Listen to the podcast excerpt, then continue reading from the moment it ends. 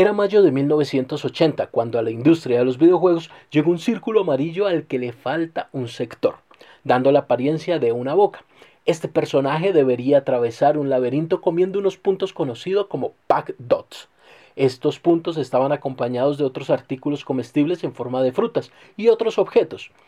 Por esos días se conoció Pac-Man, un videojuego creado por Toru Iwatani para la empresa Namco. No todo era tan sencillo como pasear un laberinto y consumir aquellos puntitos para subir de nivel. La cuestión se dificultaba por la presencia de cuatro fantasmas que recorrían el mismo laberinto de manera aleatoria y que perseguían a Pac-Man para impedirle subir de nivel.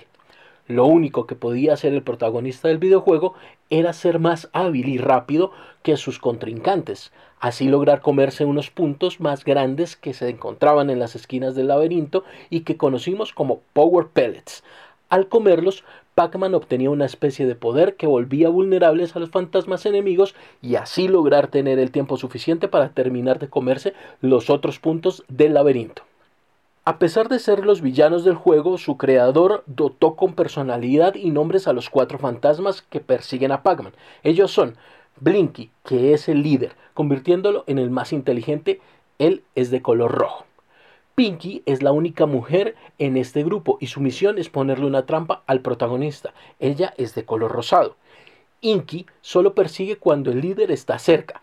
Él es de color azul. Y Clyde es el único que se mueve al azar por todo el laberinto. Él es de color naranja. Ya pasaron cuatro décadas desde el lanzamiento de este arcade que logró batir récords en ventas y a pesar del tiempo que ha pasado, aún se mantiene con el mismo diseño que en un principio.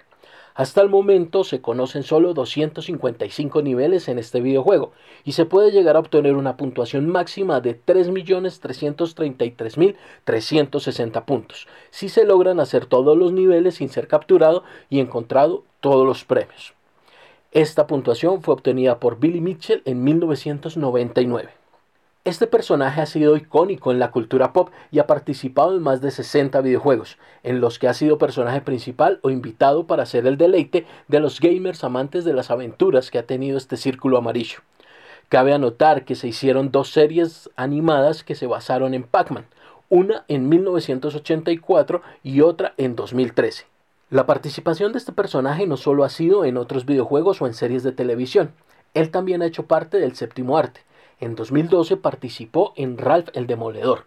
En 2015 hizo su aparición junto a su creador en Pixels y la más reciente participación se dio en Guardianes de la Galaxia Volumen 2.